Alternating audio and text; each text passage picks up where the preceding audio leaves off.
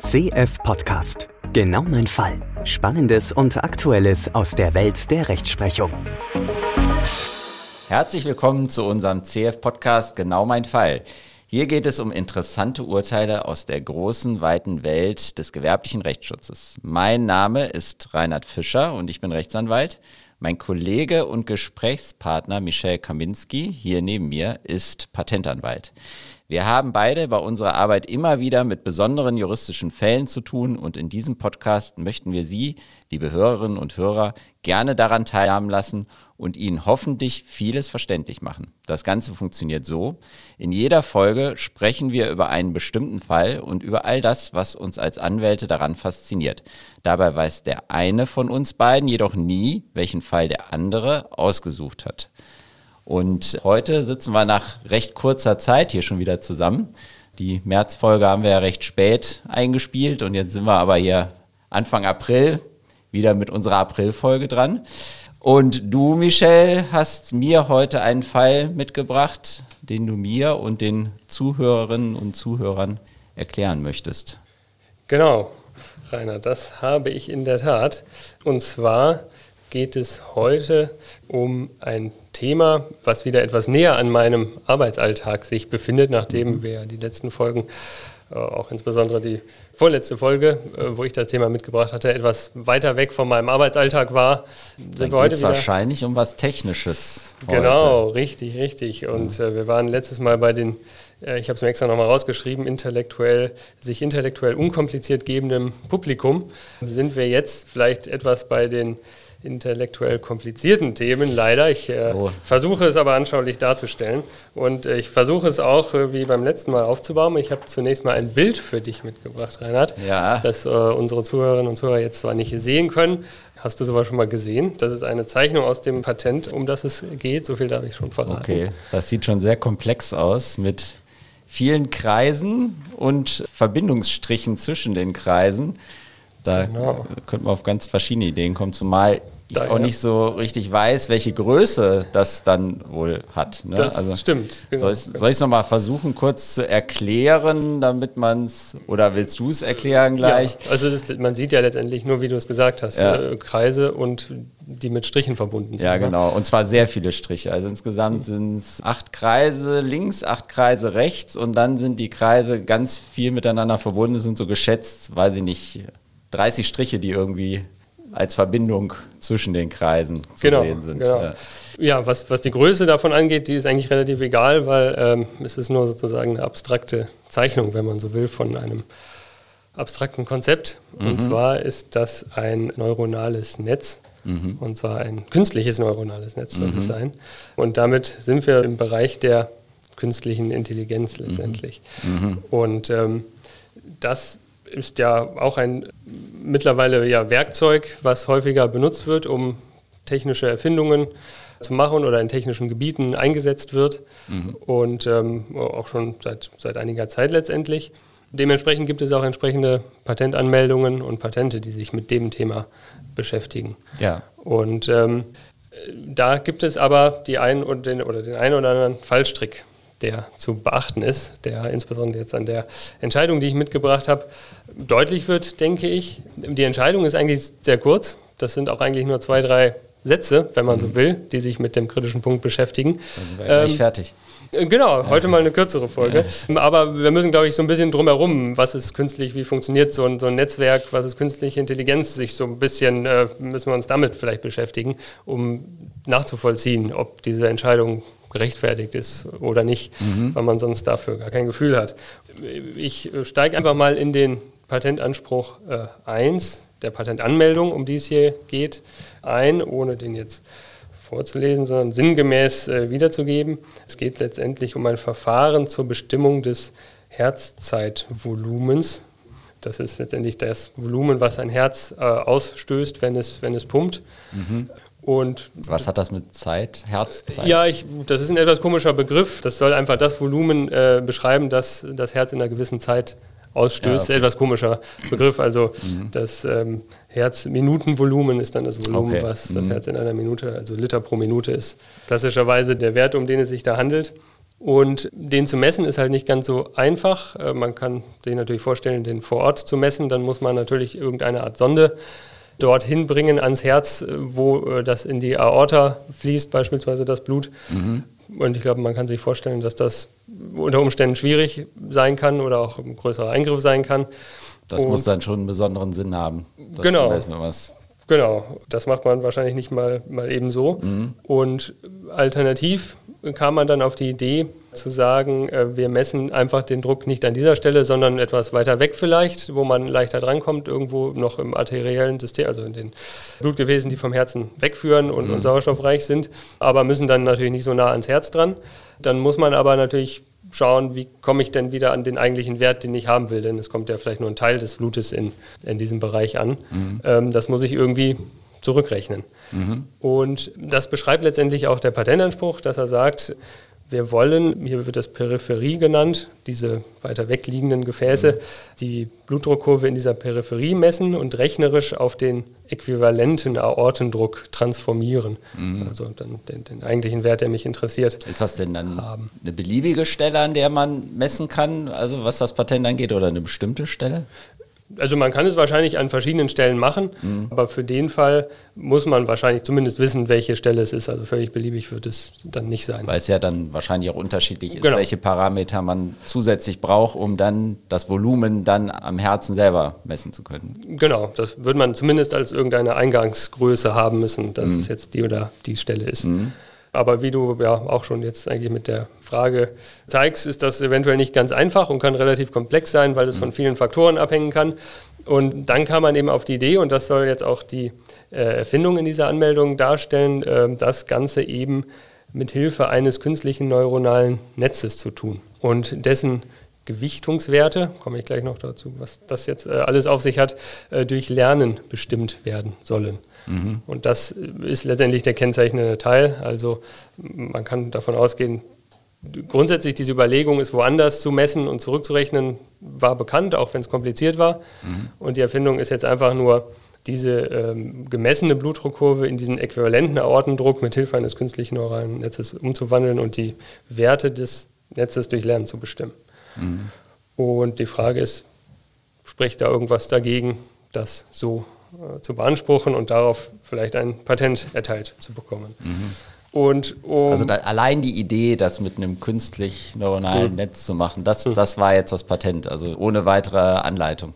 Im Wesentlichen. Also es gab ein bisschen was in der Beschreibung, dass man beispielsweise natürlich schauen muss, mit welchen Daten man dieses künstliche neuronale Netz füttert, um äh, nicht nur beispielsweise alte, kranke Leute zu haben, dann funktioniert das vielleicht nicht mehr mit, mit jungen, gesunden Leuten dass man da ein breites Spektrum haben muss, aber viel mehr stand eigentlich, eigentlich nicht drin. Mhm. Und dieses, dieses künstliche Netz, das ist jetzt aber auch nur was Virtuelles dann letztlich. Ja, erstmal schon. Ne? Ja. Erstmal ist das ja nur ein Programm, da kommt irgendein Wert rein und irgendein Wert kommt raus. Mhm. Ja, vielleicht gucken wir erstmal, was jetzt so ein neuronales Netz ist und diese künstliche Intelligenz. Würdest du dich trauen, das zu definieren aus der Hüfte raus, was eine künstliche, was künstliche Intelligenz ist. Also ich kann dir sagen, was ich mir darunter ja, vorstelle. Ja, das, das also also ich glaube, so, so echte künstliche Intelligenz setzt eigentlich jetzt nicht irgendwelche bloßen Algorithmen voraus, die irgendjemand dann irgendwo einspeist, sondern ein ist etwas, ein System, was irgendwie selbst lernt anhand von Daten, die gesammelt und in das System eingespeist werden. Genau. Ja. Um dann am Ende irgendeine Art der Regel den Menschen irgendwie nahe zu kommen, ne, genau. ne, Entscheidungen zu treffen oder dieses Entscheidungsverhalten von Menschen sehr, ja. sehr ähnlich zu werden. Und ähm, genau wie du sagst, den Punkt, den du angesprochen hast, ist insbesondere dieses maschinelle Lernen. Irgendwie muss man dieses Modell ja erstellen. Mhm. Man könnte sich ja auch einfach eine Formel überlegen, die das dann löst, aber das funktioniert so in der Regel ja nicht. Also nimmt man, bedient man sich dem sogenannten maschinellen Lernen, das, was auch häufig in der künstlichen Intelligenz untergeordnet wird und sagt, wir machen das einfach auch wie beim Menschen, der sich einfach in seinem Leben verschiedene Sachen immer wieder anguckt und daraus irgendwie was ableitet. Also auch dieses, äh, diese Software soll dann sozusagen nicht nur Beispiele auswendig lernen, mhm. sondern, wie wir es aus der Schule kennen, nicht nur irgendein auswendig gelerntes äh, Beispiel wiedergeben, sondern sozusagen diese berühmte Transferleistung, äh, die Sachen auf einen unbekannten mhm. Sachverhalt anwenden. Ne? Mhm. Und das versucht man irgendwie dann zu realisieren mit diesem System. Mhm. Und ähm, dieses neuronale Netz, was jetzt hier in diesem Anspruch 1 beansprucht ist, ist halt eben ein, einfach nur ein Beispiel für so, ein, für so eine künstliche Intelligenz. Das würde auch irgendwie anders gehen. Und ähm, kannst du dir vorstellen, was da jetzt problematisch sein könnte bei, das ist bei, bei deinem Arbeitsalltag, taucht das natürlich auch weniger häufig auf, wenn man das beanspruchen möchte.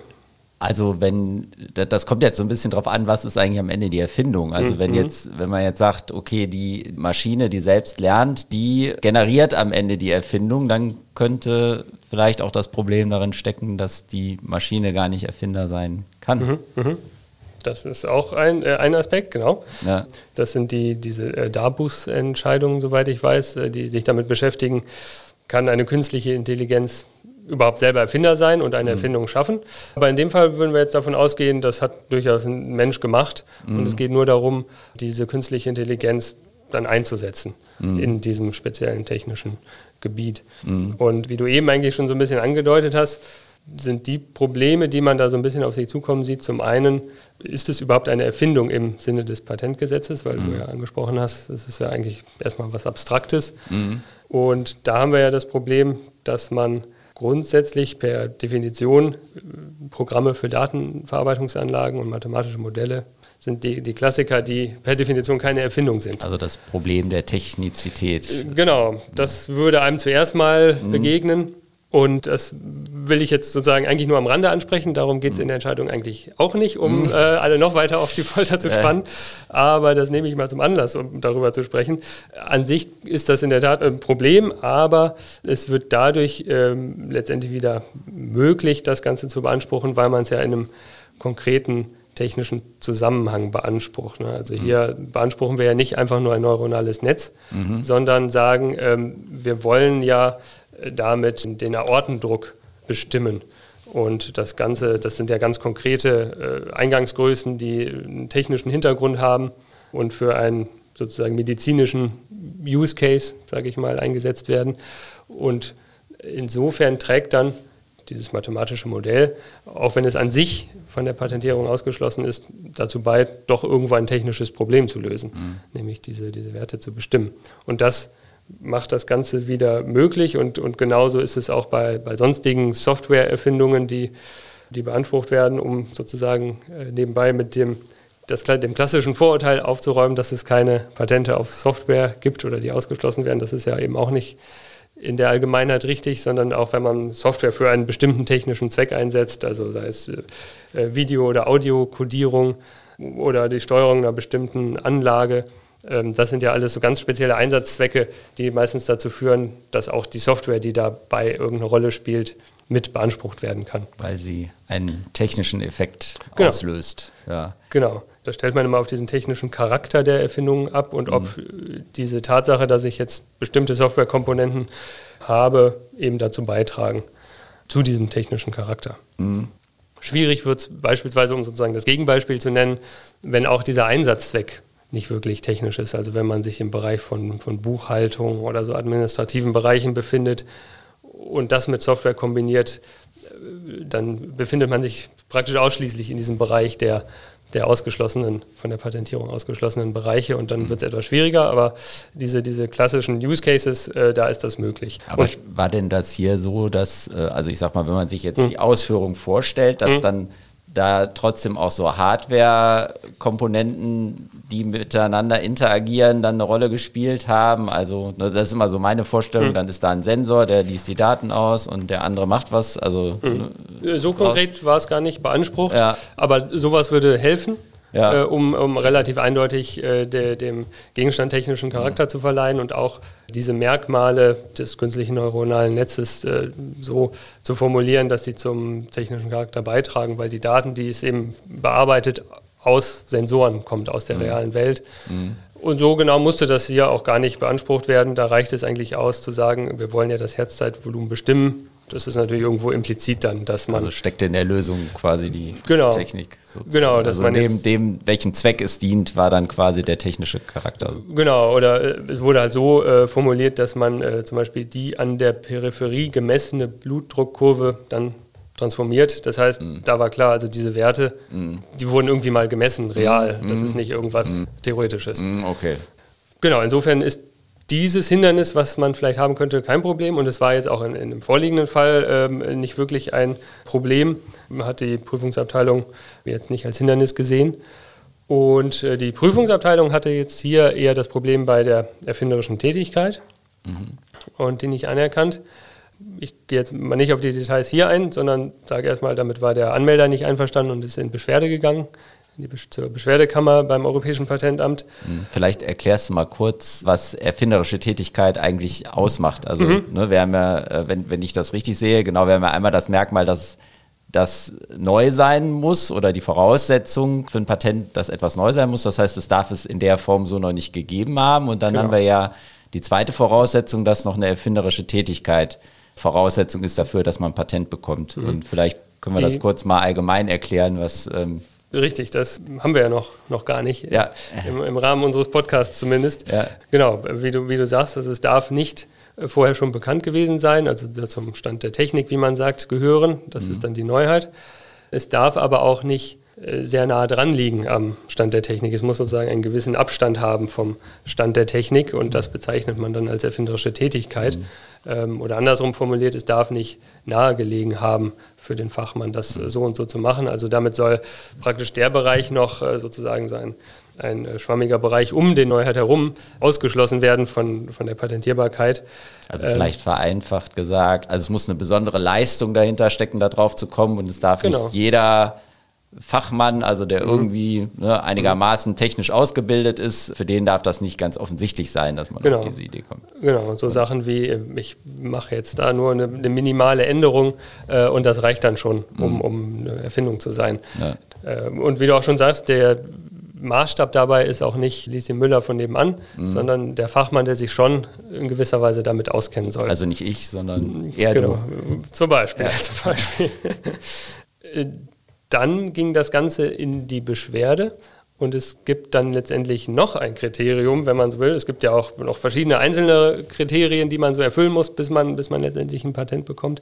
Aber es gibt nicht nur die Neuheit und erfinderische Tätigkeit und vielleicht noch die industrielle Anwendbarkeit, äh, sondern technische Ausführbarkeit gibt es, glaube ich, noch. Ne? Genau, die Ausführbarkeit. Ja. Das ist jetzt, ähm, in dem Fall ging es äh, um Artikel 83 äh, mhm. EPÜ, der, der besagt, dass man eben in der Anmeldung die Erfindung so deutlich und vollständig zu offenbaren hat, dass ein Fachmann, das ist wieder der Fachmann eben von mhm. der erfinderischen Tätigkeit, dass er sie ausführen kann. Mhm.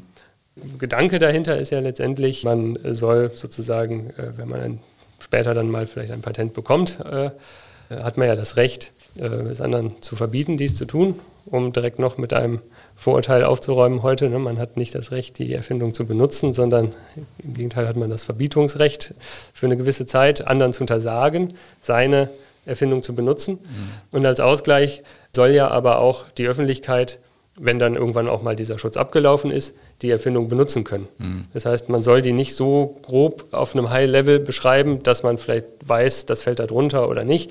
Aber am Ende kann ich sie gar nicht wirklich bauen, weil mir fehlen vielleicht wichtige Infos. Mhm. Versucht man sozusagen die Erfinder oder Anmelder so ein bisschen zu zwingen, äh, so viel da reinzuschreiben, dass man sie dann auch wirklich nachbauen könnte, mhm. wenn dann mal der Patentschutz abgelaufen ist. Und das ist dann sozusagen der Ausgleich dafür, dass man die Zeit hatte, wo man sie alleine benutzen konnte, mhm. wenn man wollte.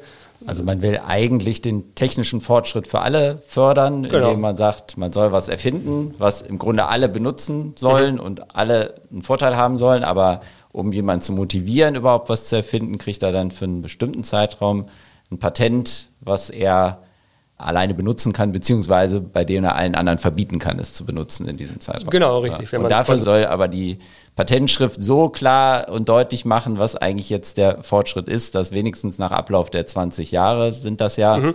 dann jeder auch in der Lage ist, es anzuwenden und er eine ordentliche Handlungseinleitung über das Patent hat. Genau, richtig. Ja. Und ähm, es gibt Bereiche, da ist das mehr oder weniger relevant, dieses Thema. Bei mhm. mechanischen Erfindungen stellt sich das seltener, irgendwas Mechanisches nachzubauen, wenn da eine Zeichnung dabei ist. Eher einleuchtend ist es vielleicht bei chemischen Erfindungen schon, wenn mhm. irgendwelche bestimmten Stoffe beschrieben sind und man gar nicht weiß, wie man an den Stoff vielleicht drankommt. Mhm. Meine, bei mechanischen Erfindungen ist ja häufig schon so, wenn das Produkt einmal im Markt ist, kann man es ja häufig genau, schon nachbauen. Genau, äh, das, da genau, wahrscheinlich richtig. nicht mal eine Erklärung richtig. für. Ja. Wobei auch das ja nicht zwingend ist, dass es überhaupt äh, auf den Markt käme. Ja. Dann soll es zumindest in der Patentschrift beschrieben sein. Mhm. Genau.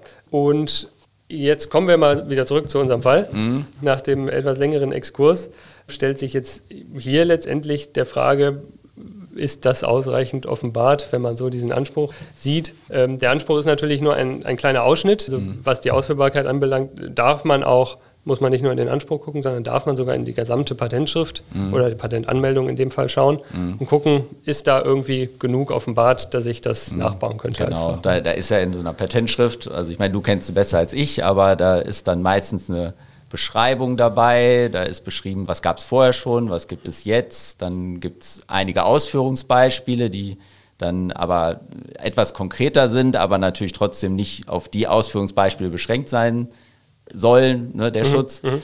Aber da steht dann deutlich mehr drin als jetzt nur der Anspruch, den du gerade vorgelesen hast. Ja. Genau, der ja. soll sozusagen naturgemäß eine gewisse Abstraktion sein, um einen mhm. breiten Schutz äh, zu gewährleisten. Und äh, in der Beschreibung, wie du sagst, steht noch häufig mehr, dann auch äh, in Zusammenhang mit Figuren beschrieben, mhm. wie das genau aussehen kann, jedenfalls.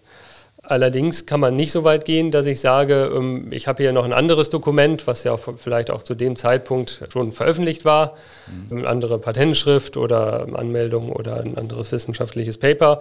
Und da sind ja vielleicht noch Hinweise drin, wie mhm. ich sowas realisieren kann. Mhm. Ähm, da ist man dann sozusagen zu weit weg. Sowas kann man nicht mehr heranziehen. Man muss sich schon noch an der Patentschrift orientieren. Man kann, weil man das Ganze ja durch die Augen des Fachmanns sieht, das, was er so als typisches Wissen hat, das kann man mit in Betracht ziehen, was vielleicht in so Standardwerken drin steht. Also Aber, so Allgemeinwissen ist. Genau, ja. genau. Aber ähm, speziellere Dokumente, die jetzt der allgemeine Fachmann vielleicht nicht kennt, die darf man dann nicht Genau, die selber vielleicht auch eine Erfindung sind oder waren. Mhm. Ähm, genau, das würde dann zu weit gehen. Insofern sind einem da gewisse Grenzen gesetzt. Mhm. Äh, und eine andere Grenze kommt vielleicht noch daher, dass ich noch aus einer anderen Vorschrift, dass man die Patentanmeldung ja nicht in der Weise ändern darf, dass sie über das hinausgeht, was ich ursprünglich eingereicht habe. Mhm. Das heißt, ich ähm, muss am Anfang alles reinschreiben? Genau. Das heißt, äh, da deutet sich schon ein bisschen äh, an, man könnte sich überlegen, dann schreibe ich halt noch einen Absatz dazu, sodass es noch deutlicher ist oder ausführbarer ist. Aber das ist eben schwierig, weil eben da einem auch diese Grenze aus Gründen der Rechtssicherheit gesetzt wird, mhm. dass man nicht nachher noch mit irgendwas um die Ecke kommen kann, was dann das Patent in irgendeiner Weise ändert. Mhm. So, also leben muss man jetzt mit dem leben, was man nun mal da hat. Und da war jetzt eben nur bedingt was in der äh, Beschreibung. Und ich habe dir eben die Figur 3 äh, mhm. aus dem Patent vorgelegt, wo man ja. dieses Netzwerk gesehen hat.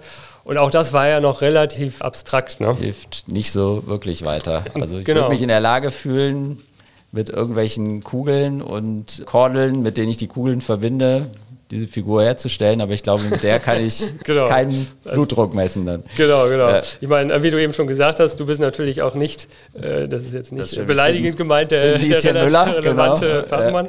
Man kann natürlich schon auf die Idee kommen, äh, ein Fachmann weiß, was ein neuronales Netz ist. Ja. Fände ich jetzt auch nicht ganz so abwegig zu sagen, das kriegt er vielleicht hin.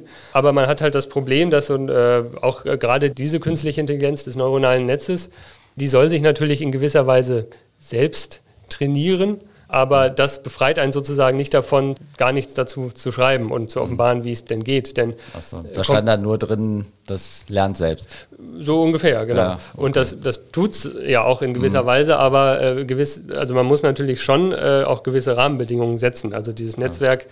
man muss ja irgendwie diese Architektur von diesem Netzwerk, also wie viele Neuronen sind das ja, diese Knotenpunkte, mhm. habe ich denn, bei welchen Eingangssignalen muss dann das Neuron feuern sozusagen. Also mhm. am Ausgangspunkt kommt ja dann ein Aktivierungssignal für die darauffolgenden Neuronen. Mhm. Da gibt es dann sozusagen, das ist dann mathematisch abgebildet durch irgendwelche Funktionen. Mhm. Und das wird zwar durch diesen Lernprozess, indem man dem Netzwerk gewisse Eingangs- und Ausgangsdaten gibt und sagt, wenn das äh, eingegeben wird, soll das rauskommen mhm. ähm, und vielleicht auch Feedback gibt, je nach Lernprozess.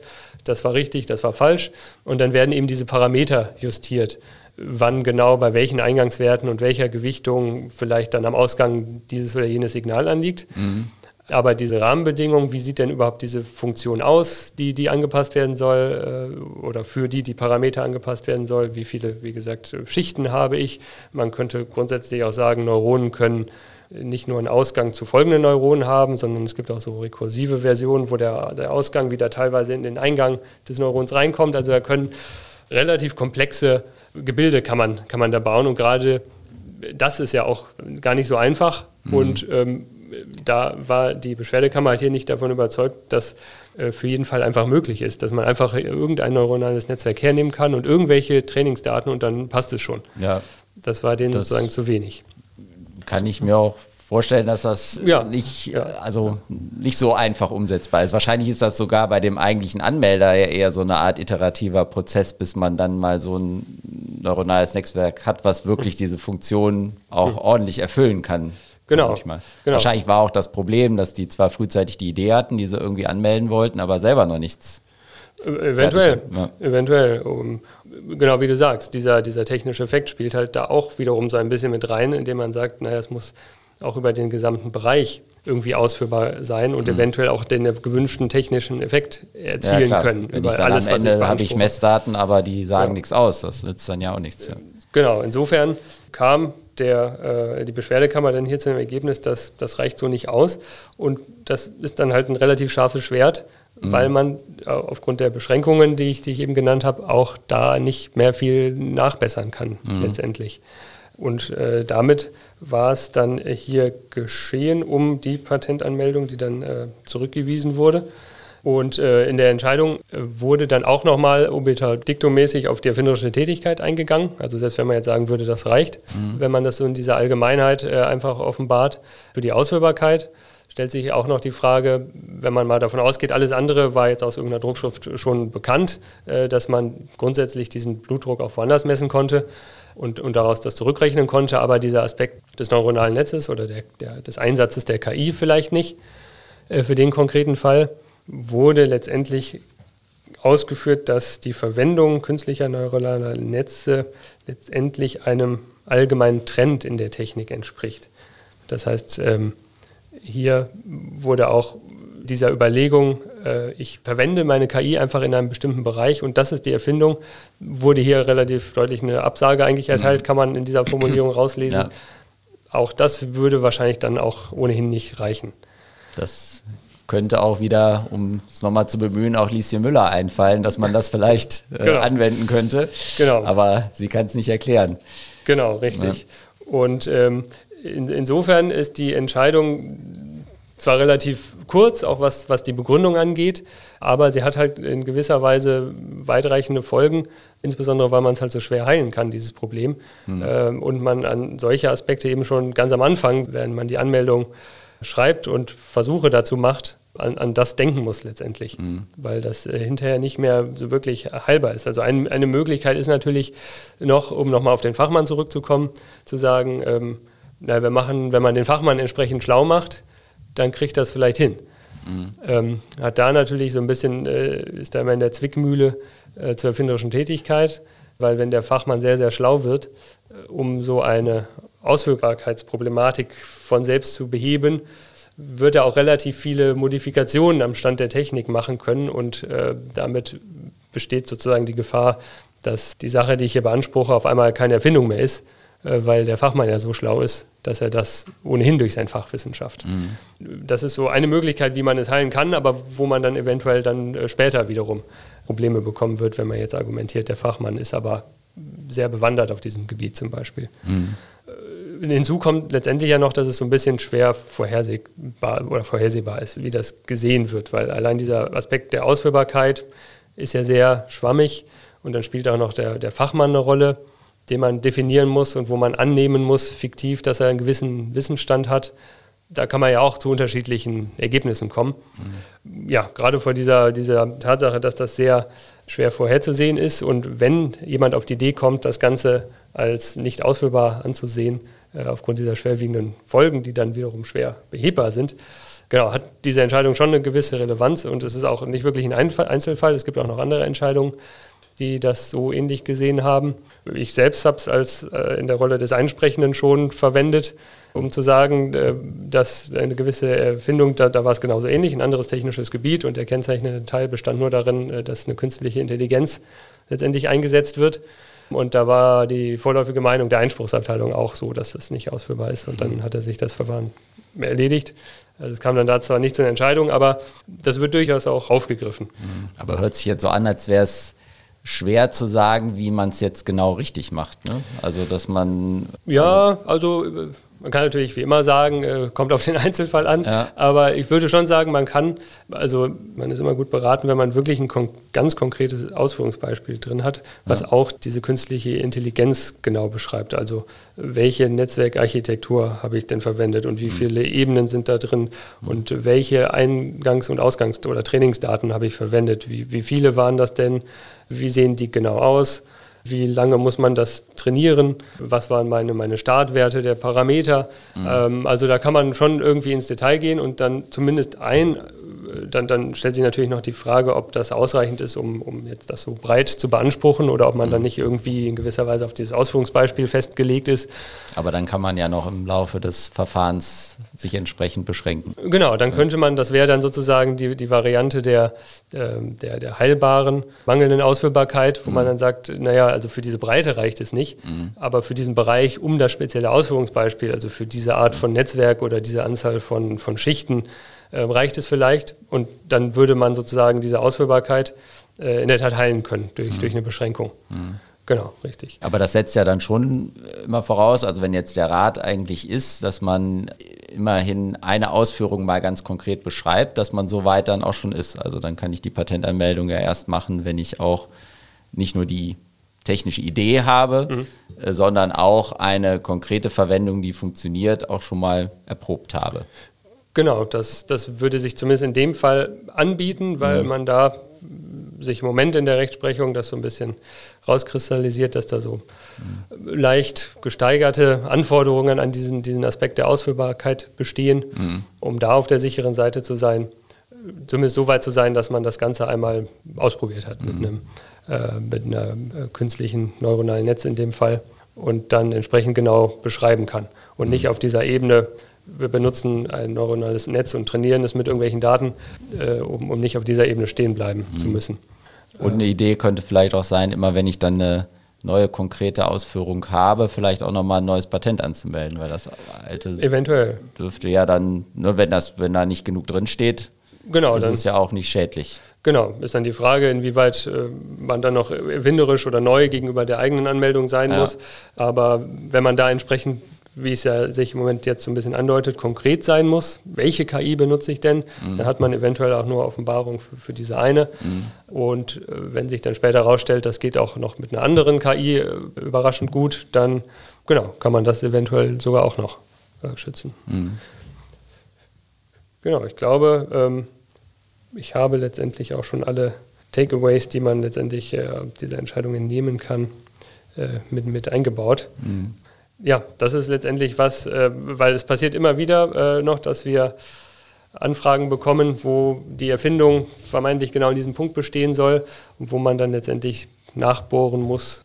Wir brauchen mehr Infos, ja. um äh, hier gewappnet zu sein. Mhm. Aber es ist ja, ist ja ein generelles Problem, was man eigentlich dadurch hat. Also künstliche Intelligenz ist natürlich etwas relativ Neues, mhm. äh, während unsere Patentgesetz und auch alle in, im gesamten gewerblichen Rechtsschutz die Gesetze eigentlich das nie so im Blick hatten. Ne? Man hat ja im, sowohl im Patentrecht als auch im Urheberrecht als auch in anderen Gebieten den Fall, dass da Innovation geschaffen wird in so einem Bereich, ja gar nicht im Blick gehabt, als das Gesetz geschaffen wurde. Und es ist ja eigentlich eine ständige rechtspolitische Diskussion, ob man für künstliche Intelligenz und, und auch digitale Innovationen vielleicht auch ein geändertes äh, Schutzrechtsregime braucht, also vielleicht ein spezielles Schutzrecht oder ob man die bestehenden Gesetze anpassen muss. Und äh, dein Fall zeigt ja jetzt auch, dass ähm, ne, welche Probleme man dann eigentlich im Patentrecht hat gegenüber der vielleicht ganz klassischen mechanischen Erfindung, die man früher halt häufiger hatte. Genau, genau, richtig. Das ist sicherlich diskutierbar. In dem Fall waren dann wahrscheinlich die oder war das Gesetz noch entsprechend äh, breit formuliert, sodass man äh, hier mit den vorhandenen Regeln es so einfangen konnte, dass man sagen konnte, hier ist jetzt das Erfordernis bei der Ausführbarkeit vielleicht etwas höher und mhm. damit federn wir das Ganze ab. Mhm. Man könnte natürlich auch sich überlegen, im Bereich der Biologie gibt es ja beispielsweise auch teilweise das Erfordernis, gewisse Proben zu hinterlegen, um mhm. darzulegen, äh, dass irgendwas so und so aussieht oder, oder möglich ist. Äh, kann man natürlich hier auch darüber nachdenken, ob man ein Erfordernis Trainingsdatensätze äh, mhm. zu hinterlegen, mhm. um hier die Ausführbarkeit oder ähnliches äh, darzulegen. Mhm gibt es jetzt in dieser Form noch nicht. Mhm. Äh, aber das ja, geht letztendlich so ein bisschen in die Richtung, dass man sich überlegen muss, ich muss hier meinen Trainingsdatensatz irgendwie in die Patentanmeldung ja. mit, mit, einbauen, möglichst. Obwohl genau. das wahrscheinlich etwas ist, was man sehr gerne geheim hält. Das ja, ist, äh, genau, das ist dann so dieser Bereich, äh, genau, genau, ja. äh, wo man an diese Grenze der äh, dem, was man offenbaren muss und äh, offenbaren möchte, ja, genau. da irgendwie ein Gleichgewicht finden Am muss. Am liebsten hält man so viel zurück, dass man dann trotzdem Vorteil des Wettbewerbs hat, aber dann kriegt man halt eben auch kein Patent und äh, so ist es ja auch gewollt. Also entweder man entscheidet sich, das geheim zu halten und den technischen Fortschritt aller nicht zu fördern, aber dann bekommt man halt eben auch keinen Schutz und muss halt eben sicherstellen, dass man es so geheim hält, dass es tatsächlich auch dem Zugriff anderer entzogen ist. Ne? Genau, genau. Das Schwierige ist natürlich so ein bisschen, dass man nicht genau immer genau abschätzen kann, wie hoch diese Latte ja. genau ist, über die ja. man springen muss, um ja. es zum Beispiel ausführbar zu offenbaren. Und wenn die jetzt ein Stückchen höher hängt, als man es offenbart hat, dann äh, scheitert man. Mhm. Insofern muss man sich dann überlegen, wie, wie viel höher springe ich denn von mir aus vielleicht auch schon, um ein bisschen mhm. Puffer zu haben. Mhm. Ja, aber genau, das, das gehört letztendlich bei jeder Anmeldung irgendwo mit dazu. Aber hier nochmal in einer etwas ähm, spezielleren Form, würde ich sagen. Ja, sehr interessant. Ich freue mich, dass wir mal einen Fall aus dem Patentrecht jetzt äh, hatten. Ist natürlich immer technisch oder, oder auch, auch von, von der Abstraktion her sehr schwer, da immer sofort so einzusteigen. Ist nicht so plastisch, aber ich mhm. konnte dir sehr gut folgen. Ich fand es sehr interessant. Und äh, ich würde sagen, wir haben gelernt, dass man auch auf künstliche Intelligenz Patente bekommen kann, dass wir vielleicht etwas andere Herausforderungen haben als früher und die liegen natürlich insbesondere darin, wie konkret muss ich mein Produkt und ne, also mhm. das halt eben diese künstliche Intelligenz ausführt, schon beschreiben. Und wenn ich es halt zu platt beschreibe, allein die Idee, wir verwenden mal künstliche Intelligenz für dies und das, da setzt uns das Patentamt Schranken und sagt, das ist nicht ausreichend erklärt genau, ne, in genau. der Erfindung oder in, in, in der Patentanmeldung, dass ich darauf ein Patent kriegen kann. Genau, wir ja. sind ja schon jetzt auch zugegebenermaßen direkt mit einem sehr technischen äh, Gebiet eingestiegen und ich hoffe, wir sind jetzt hier nicht zu sehr zu einem Tech-Podcast mutiert. Aber vielleicht sieht es ja in der nächsten Folge auch schon wieder anders aus. Aber da ich ja der technische Laie bin und es äh, verstanden habe, haben wir hier schon korrektiv. Da mache ich mir keine Vorwürfe. Sehr gut. Ja, vielen Dank, Michelle. Wir freuen uns, wenn Sie auch den Podcast wieder hören und uns das nächste Mal wieder folgen, wenn wir im Mai die neue Folge haben. Und äh, wir gehen jetzt erstmal in die Osterpause sozusagen ja, und freuen uns aber schon wieder auf den nächsten Teil. Genau. Auf Wiederhören. Wiederhören. Rechtlich im Bilde und gut unterhalten sein unter cohaus-florak.de slash blog.